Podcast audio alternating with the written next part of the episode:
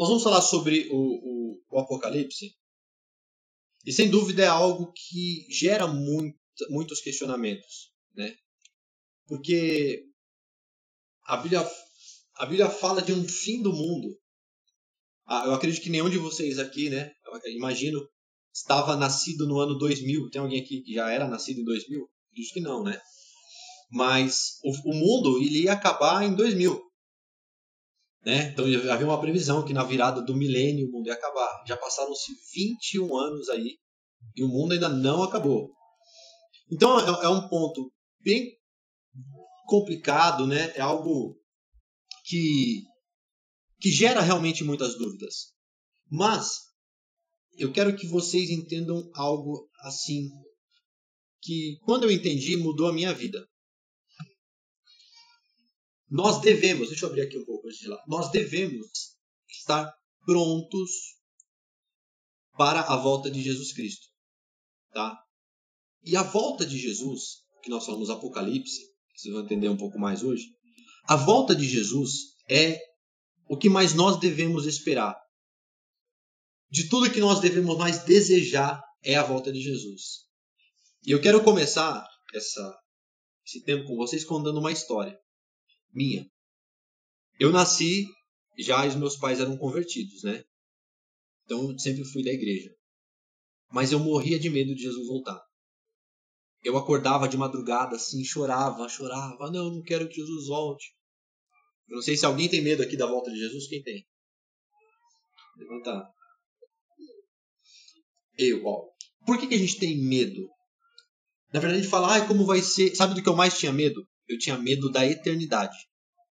Porque não entrava na minha cabeça eu vou estar tá lá no céu e vou viver, viver, viver, viver, viver, viver, viver, nunca, nunca. Essa vida não sei que vai acabar, eu morrendo.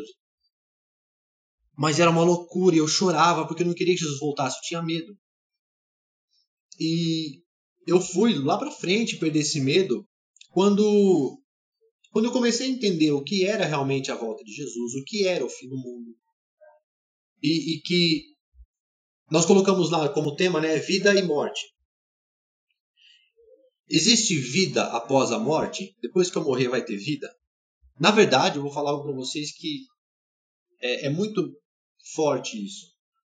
A nossa vida mesmo vai começar no céu. A nossa vida mesmo é com Cristo. Nós estamos aqui hoje vivendo em um mundo, mas nós não pertencemos a esse mundo. Nós pertencemos ao Senhor Jesus. E nós temos que ter essa consciência e desejar a volta de Cristo.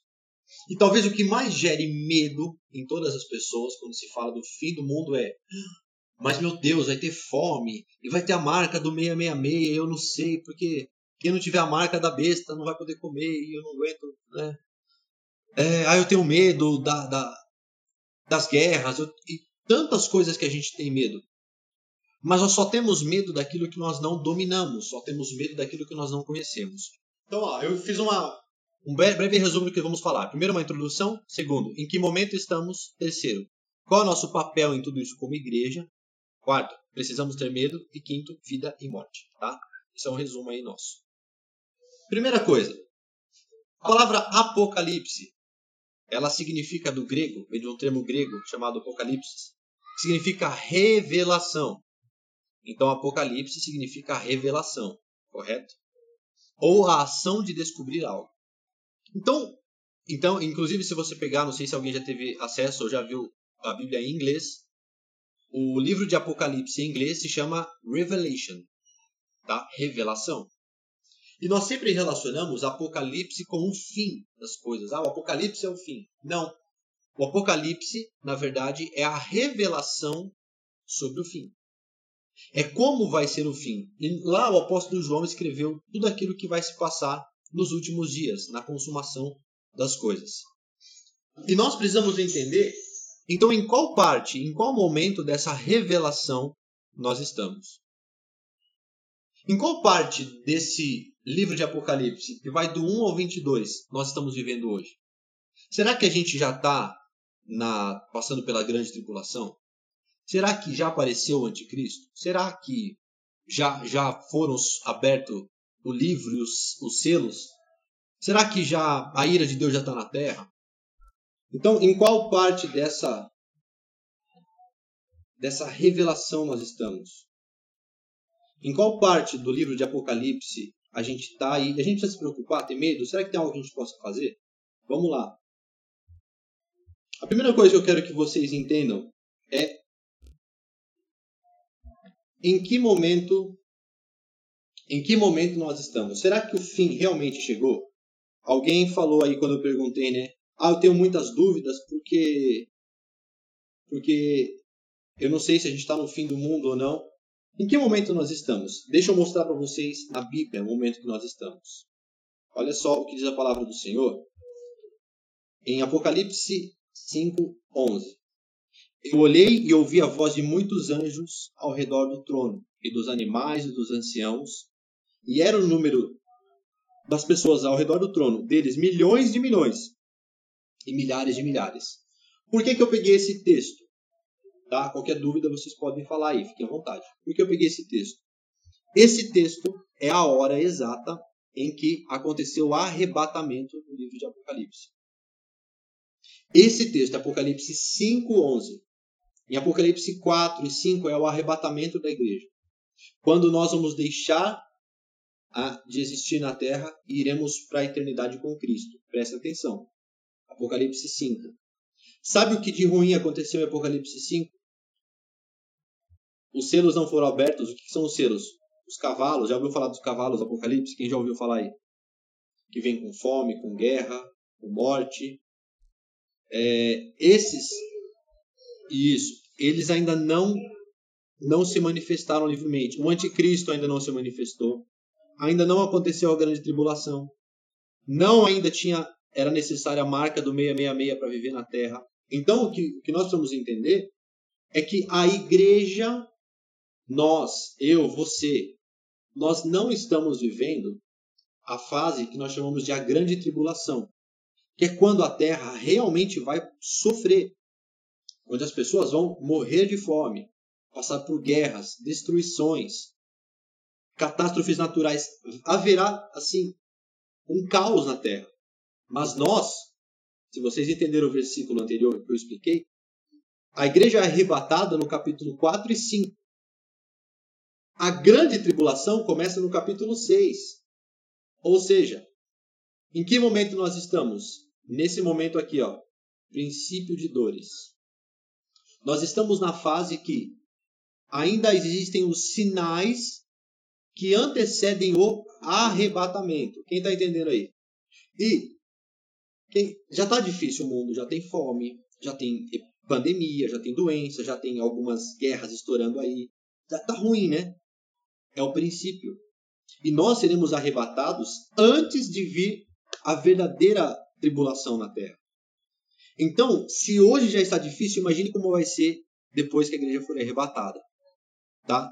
E, e olha só, é, quando a igreja já não estiver mais na terra, a única coisa hoje que impede Satanás de agir livremente na terra é a igreja.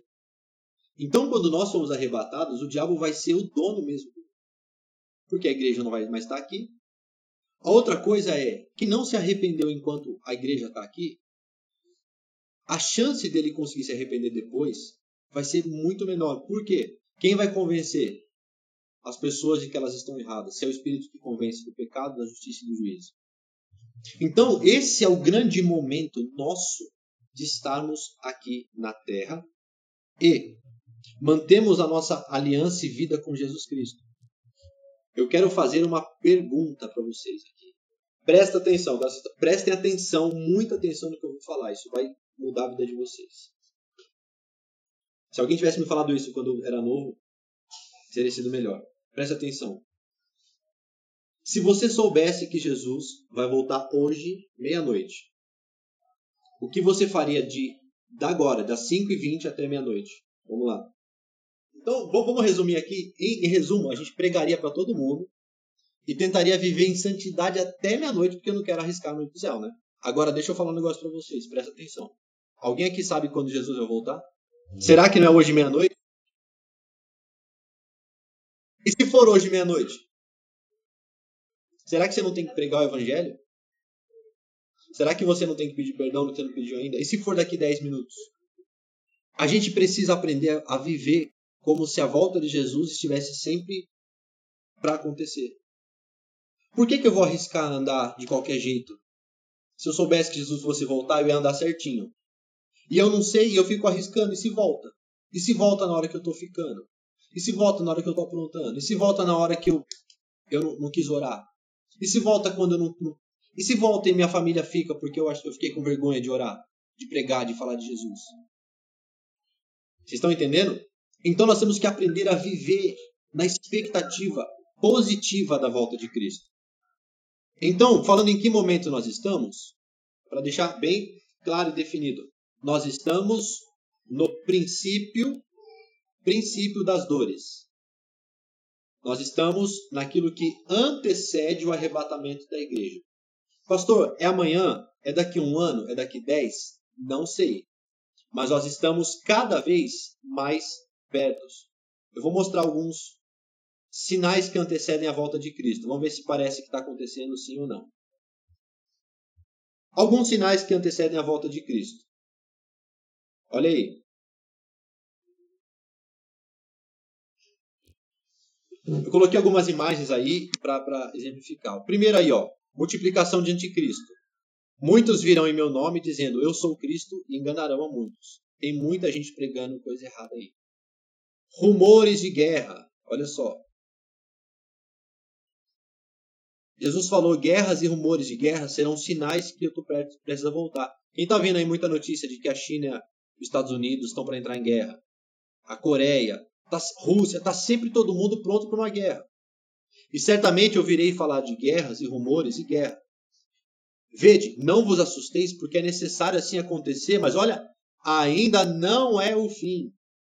Porque se levantará nação contra nação, reino contra reino, haverá fome e terremoto em vários lugares. E aí é outro ponto: fome e terremoto. Olha só. Se levantará nação contra nação e haverá fome e terremoto. Fome, terremoto, catástrofes naturais, tsunami, tudo isso são sinais. Grandes sinais no céu, olha esse aqui. Haverá grande terremoto, epidemia e fome em vários lugares, coisas espantosas e também grandes sinais no céu. E outro ponto aí, o desenvolvimento das ciências e dos transportes. Aí me faz pensar no nosso amigo Tesla, hum, Elon Musk, que está desenvolvendo aí uma mudança gigantesca no transporte. Olha só o que fala a revelação de Daniel. E tu, Daniel, fecha essas palavras e sela este livro. Até o fim do, do tempo. Muitos correrão de uma parte para outra, e a ciência se multiplicará. Isso é um sinal da volta de Cristo. Quanto mais a ciência evolui, mais isso demonstra de que nós estamos perto. Outros sinais, preste atenção. Tem mais alguns aqui que eu separei. Olha só. Outros sinais: maremotos, perseguição aos cristãos, falso evangelho e mornidão espiritual. Isso aí está assim escancarado escarnecedores, pessoas que falando, ah, tá vendo? Nada a ver esse negócio de ser crente, Jesus não vai voltar. Cadê o Deus que vocês falaram que ia voltar? Degradação moral. Outro sinal aqui, ó.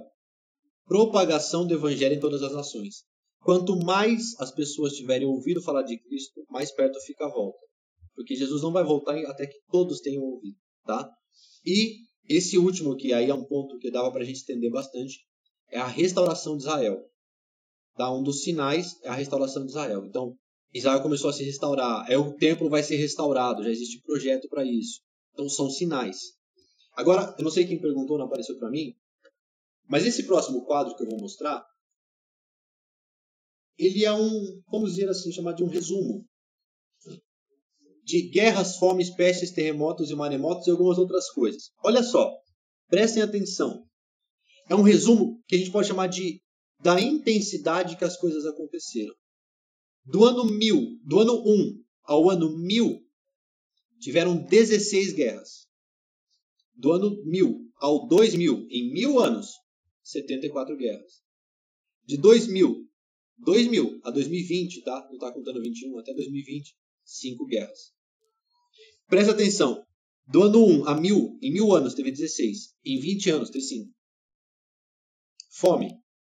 As fomes que houveram na terra. Grande fome mesmo. Do 1 ao 1000, 8. De 1000 a 2000, 16. Em 20 anos, 5. Do ano 1000, pestes. Do ano 1000 ao, ao, do ano 1 a 1000, 5 grandes pestes. Do ano 1000 ao 2000, 6 grandes pestes. Em 20 anos, de 2000 até hoje, 5 pestes. Terremotos. De 1 a 1000, 5 terremotos. Grandes, tá? De 1000 a 2000, 38. Em 20 anos, 8 grandes. Mais do que em mil anos passados, de, de 1 a 1000. 8 grandes terremotos. Maremotos. Do ano 1 ao 1000 nem tem relato. Do 1000 ao 2000 não tem relato. De 2000 a hoje já tive três tsunamis. É, olha só, o que, que eu quero demonstrar com esse quadro que eu mostrei para vocês. Os sinais sim estão acontecendo há bastante tempo, mas eles estão se intensificando nos últimos anos. Então, quanto mais essas coisas acontecem, demonstra que mais perto está. Ah, já fazem dois mil anos que tem guerra. Já faz muito mais tempo que tem guerra. Mas vocês viram que teve. Né? Deixa eu abrir aqui de novo. Teve 16 guerras em mil anos. Em 20 anos teve 5. São muito mais guerras agora do que em mil anos. Ou seja, os sinais estão intensificados. Isso demonstra que está afunilando, que está mais perto. Dá para entender?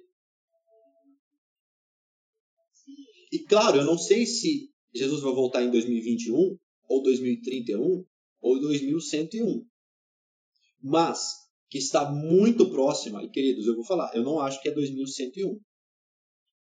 Não vou falar que é 2021, mas eu não sei se demora mais muitos, muitos, muitos anos, não. E, e alguém escreveu, é, é isso que me deixa ansioso, não saber quando. E, mas olha só, é, deixa eu explicar algo aqui um pouco aspas, um pouco complicado. Existem. É, vamos falar só de duas. Existem três. Vou falar de duas teorias da volta de Cristo. Uma chama pré-tribulacionista e uma chama pós. A pré fala que a gente vai ir para a glória, ser arrebatado antes da tribulação. A pós fala que a gente vai passar pela tribulação e ser arrebatado. A igreja vai ser arrebatada antes da tribulação. Ou seja, nós não vamos passar pelas grandes fomes, pelas guerras, pela, pela pelo anticristo, nada, pela ação, nada, nós vamos ser arrebatados antes. Isso é uma grande bênção. Os pós-tribulacionistas falam que a gente. Amém. Não, mas é, a gente vai ser arrebatado antes. É o que queremos é o correto. Os pós falam que a gente vai passar por toda a desgraça na terra. E aí a gente vai ser arrebatado. Só que o pós-tribulacionista, por que, que não é o correto? Porque a tribulação vai durar sete anos. Tá? Sete anos. São três anos e meio com o anticristo é, é, é, fingindo ser o Messias e depois os outros últimos três anos e meio se revelando que não é o Messias. E aí ele vai perseguir os judeus e tudo lá, e, enfim, outro, outro ponto. Se a igreja fosse arrebatada depois da tribulação, a volta de Jesus não seria uma surpresa, como fala na Bíblia que vai ser. Tá? Então, o arrebatamento da igreja é algo maravilhoso vai nos livrar de passar as maiores desgraças dessa terra. Exato, se nem o filho sabe, só o pai sabe, como é que o povo sabe, né? Exatamente. Então, nós precisamos fazer a nossa parte e nós precisamos entender. Nós estamos chegando sim perto da volta de Cristo. Sim, estamos muito perto. Ah, mas pode levar 20 anos, mas 20 anos é perto é um tempo curto se você for comparar que ele já se foi há 2020 anos. Então, assim, não vai mais passar mais mil anos. Provavelmente não passe mais 500 anos. É um tempo muito curto. Nós estamos passando um tempo da, da, da pré-tribulação, né? Os sinais que antecedem a volta de Cristo. Quando a igreja for arrebatada, ela sai da terra, vai ser arrebatada. Vai acontecer na terra sete anos de grande tribulação, com o anticristo a besta e o falso profeta, né? O, o, o, agindo livremente na terra. Vai ser terrível. Pensa só, pensa só. Como que a terra vai ficar quando bilhões de pessoas desaparecerem? Bilhões de funcionários que não vão trabalhar no outro dia. Bilhões de homens que trabalham colhendo, não vão colher o alimento naquele dia. Plantando. Bilhões de contas que vão ser pagas e deixam de ser pagas porque as pessoas que vão pagar não estão lá para pagar. o mundo vai virar um caos. Vocês conseguem entender esse cenário? A, a igreja sair da terra vai provocar um caos no mundo. E aí vai ter um cara que é o anticristo, ele vai ser um gênio. Ele vai solucionar todo esse problema, todo. E ele é o anticristo. E ele vai ser se agora, exatamente. E ele vai ser considerado ah, esse cara salvador do mundo. Ele é o anticristo. Enfim, não vou entrar nesse detalhe. Durante esses sete anos vai acontecer esse caos no mundo. Pensando em tudo isso, eu quero compartilhar com vocês também um pouco do nosso papel como igreja. O nosso papel é, primeiro, pregar o evangelho. Outra parte do teu papel é se manter aliançado na igreja com Cristo. Ajudar ao próximo. É ser alguém, um agente, um agente de Cristo na terra. Porque eu sei dessas coisas que nós estamos falando. Amar o próximo. Eu sei que Jesus vai voltar, eu sei dos sinais, eu sei, mas tem gente que não sabe. O teu amigo na escola não sabe. E como eles não sabem, como eles vão se preparar? O meu papel é falar, gente, Jesus nos ama e nos está dando a chance agora. Porque se Jesus voltar, essas pessoas não forem para o céu, na... se nós somos arrebatados, eles não forem arrebatados, ou eles se curvam a Satanás, ou eles vão passar fome.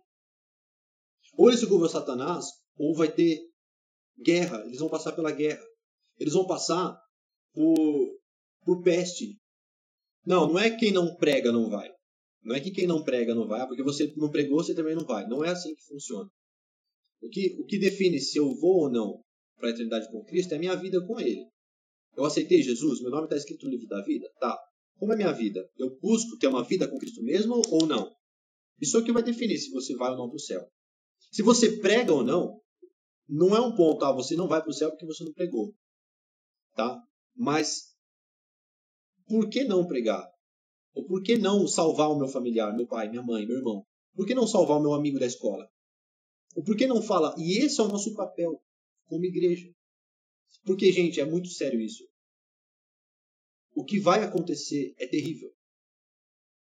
E muitos, e, e olha só, a chance deles aceitarem a Jesus durante a tribulação é muito menor do que hoje.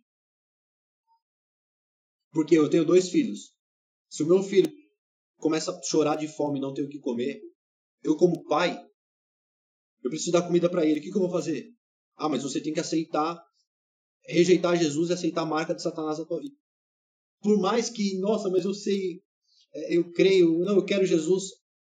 O pai, quando vê o filho morrendo de fome, ele vai talvez falar: não, eu vou sacrificar a minha vida, passar no inferno para o meu filho não morrer. Isso vai ser terrível. Nós temos a chance hoje de impedir que as pessoas passem por isso. Ah, mas não é injusto, pastor, de que eu tenha a chance e o outro não? E o cara que não tem acesso ao evangelho? Então, a palavra fala que um dos sinais é quando todos tiverem ouvido e tiverem tido a chance de aceitar Jesus, ele volta. Porque senão ele seria injusto. Seria injusto ele voltar sem uma pessoa ter tido a chance de aceitar. Tá? Então Deus não é injusto. Então, função na igreja não salva ninguém unção de presbítero, de pastor, não é o que salva. O que salva é o sangue de Cristo. É aceitar Jesus e ter uma vida com Ele. Se você vai ser aspirante, pastor, presbítero, apóstolo, bispo ou qualquer outra coisa, não determina a sua salvação. Tá? Mas assim, não determina a salvação, mas ah, eu tenho um chamado para pregar o evangelho. Se eu não fizer isso, eu estou descumprindo com o que Deus também colocou na minha mão como uma porção. Então, do, o que eu de graça eu recebo, de graça eu vou, eu vou pregar. Tá? Mas não é um fator determinante. Ah, eu não, eu não sou aspirante, então não vou para o céu. Então, se ser aspirante era, dava para ir para o céu, Jesus não precisava ter morrido. Era só ser aspirante. Tá? Vamos lá, o que está aí na apresentação agora. Presta atenção aí. Nosso papel é pregar o evangelho. Olha o que Jesus fala. É necessário que primeiro o evangelho seja pregado a todas as nações. Então, depois que pregar a todas as nações, ele volta.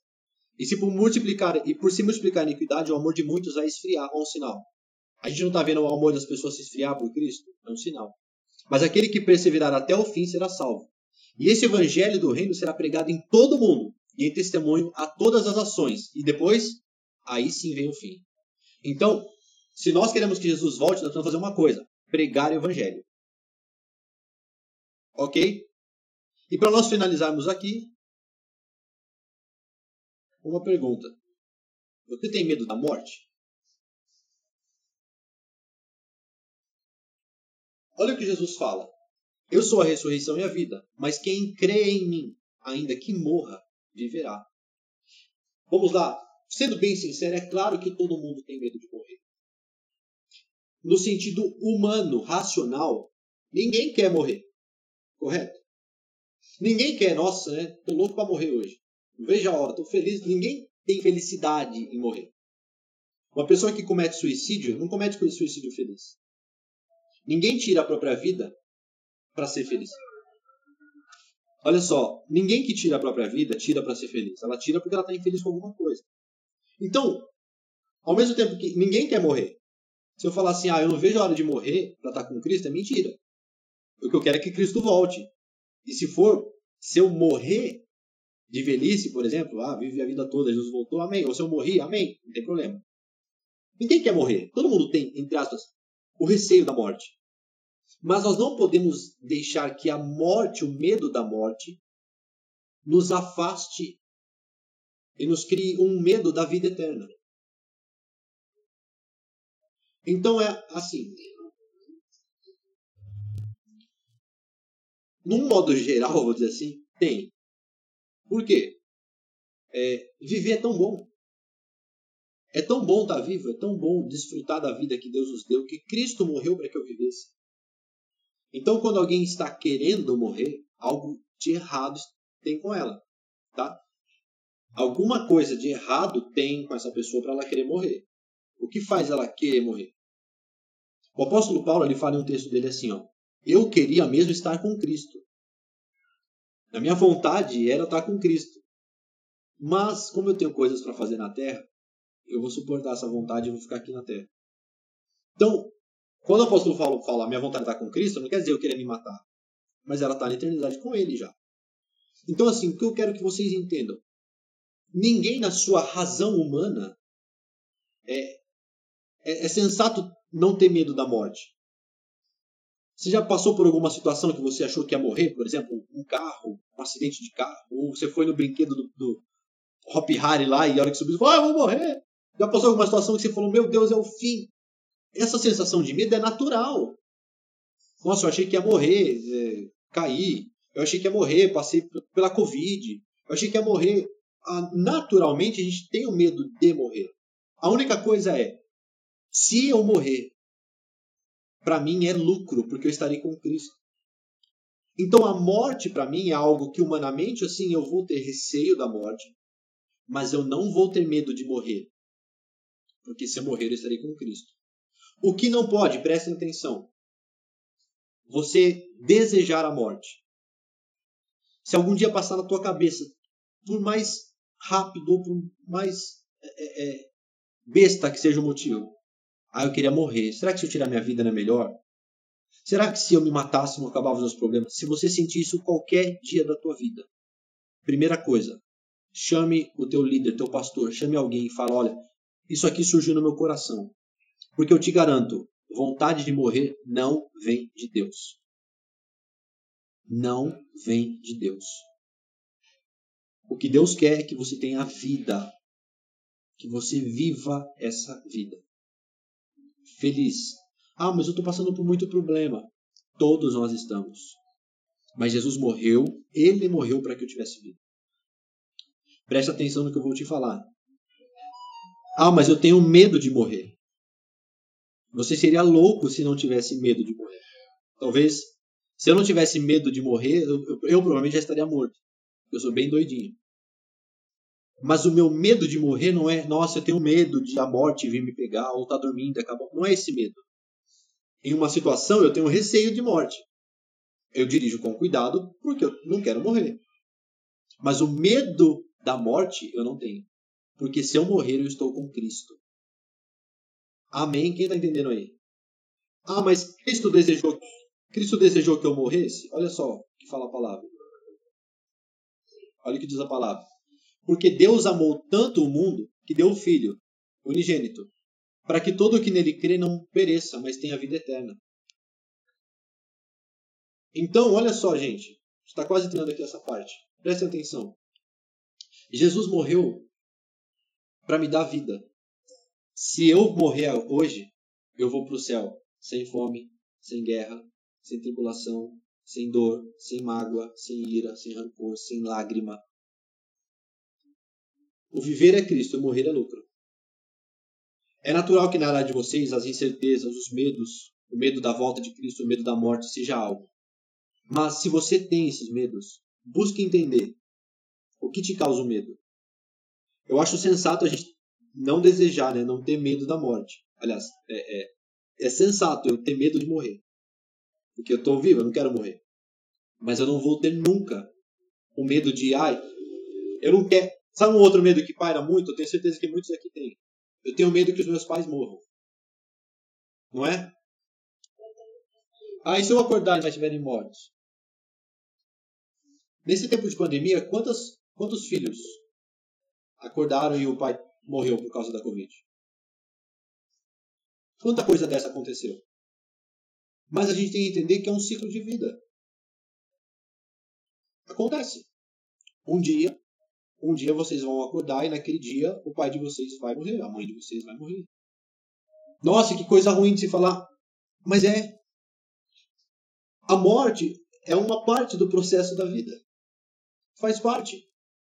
Mas assim, esse medo não pode paralisar a minha vida. Não, não é egoísmo. Presta atenção. Eu não posso deixar. Nem, nenhum medo é bom. Medo não é bom. Medo paralisa, estagna, te, te prende. Eu não quero. Eu tenho. Meus pais ainda são vivos. É, é, é óbvio que eu não quero que meus pais morram. É óbvio. Mas eu não falo, ai meu Deus, se meu pai morrer, eu não vou saber viver, eu não quero, tenho medo. É um processo. E eu sei que se os meus pais morrerem, eles são salvos. Vão estar na glória, junto com Cristo, me esperando. Então preste atenção. Eu teria medo do meu pai morrer se eu não tivesse pregado o evangelho para ele. Aí sim você é egoísta, quem escreveu aí. Porque você teve a chance de salvar teu pai e não pregou. E se teu pai morrer sem, sem conhecer o evangelho, é muito difícil ele vá para o céu. Provavelmente não, né? Então, o nosso papel como igreja é. Ah, acho que não, né? Se seu pai é convertido, salvo lá, né? Só não vai desconverter seu pai. Não vai, não vai, não vai atazanar tanto o pai que ele deixa de aceitar. Eu não quero mais Jesus. Seja um exemplo para ele, né? Não precisa pregar para quem está salvo. Vai pregar para quem não está salvo. Pelo amor de Deus. De crente, filho, a igreja está cheia. Então, o nosso, nosso desejo é estar com Cristo. E que todos os nossos amados estejam com Cristo. Mas medo de morrer eu não vou ter. Porque se eu morrer, eu vou estar com Cristo. E se eu viver, eu vou viver para Cristo. E para a gente terminar aqui, ó, como fica depois do fim? E depois que acabar tudo? E depois então do arrebatamento? Olha o que fala Apocalipse 21. E Deus, né? Ele enxugará dos nossos olhos toda lágrima. A morte já não existirá, já não haverá mais luto, nem pranto, nem dor, porque as primeiras coisas passaram. Olha só esse texto, já respondo essa pergunta que é boa. As primeiras coisas passaram, ou seja, tudo que a gente está vivendo é só o início de uma linda e vida, maravilhosa vida com Cristo lá na eternidade. Nunca mais vai ter choro, tristeza, dor, morte, pranto, luto, angústia, nada. Vamos orar. Feche os teus olhos aí, Senhor, em nome de Jesus, nós te louvamos, te agradecemos por esta sala. Sala, meu Deus, que trata de um assunto que hoje está em tanta alta por tudo que a gente está vivendo, mas eu sei que nós estamos perto da tua volta e isso é bom. Senhor, eu quero te pedir aqui todo espírito de morte, todo medo de morte, tudo aquilo que os teus filhos sentem, Pai, que afasta cada um deles de ti, tira do coração, que eles entendam, Pai, que a vida nessa terra é algo passageiro, mas que vai levar uma vida eterna contigo. E que nós estejamos, Pai, prontos, prontos sempre, todos os dias, para a tua volta. Ainda que eu não saiba se é hoje ou amanhã, ou daqui 15 ou 20 ou 30 anos, que eles estejam prontos para a tua volta, a cada dia, pregando o Evangelho, andando em santidade e vivendo a vida que o Senhor deseja. Sobre cada um, Pai. Sobre cada um aqui, meu Deus. Eu declaro a bênção do Senhor, Pai, e te peço. Nos dá paz. E que nós possamos juntos falar: Maranata, vem Jesus, porque nós esperamos a tua volta. Nos faz passar por esse tempo de pandemia, de tantas loucuras, em paz, sabendo que o Senhor está no controle de tudo. E que nós sejamos instrumentos teus nessa terra para levar a tua salvação ao maior número possível, em nome de Jesus. Amém. Segue de novo minha dica. Estudem no CA. aprendam a Bíblia, porque é a melhor coisa que vocês podem. Amém? Frase final aí. Maranata, vem Jesus. Nós estamos esperando a volta dele. Deus abençoe, beijo. Amo vocês.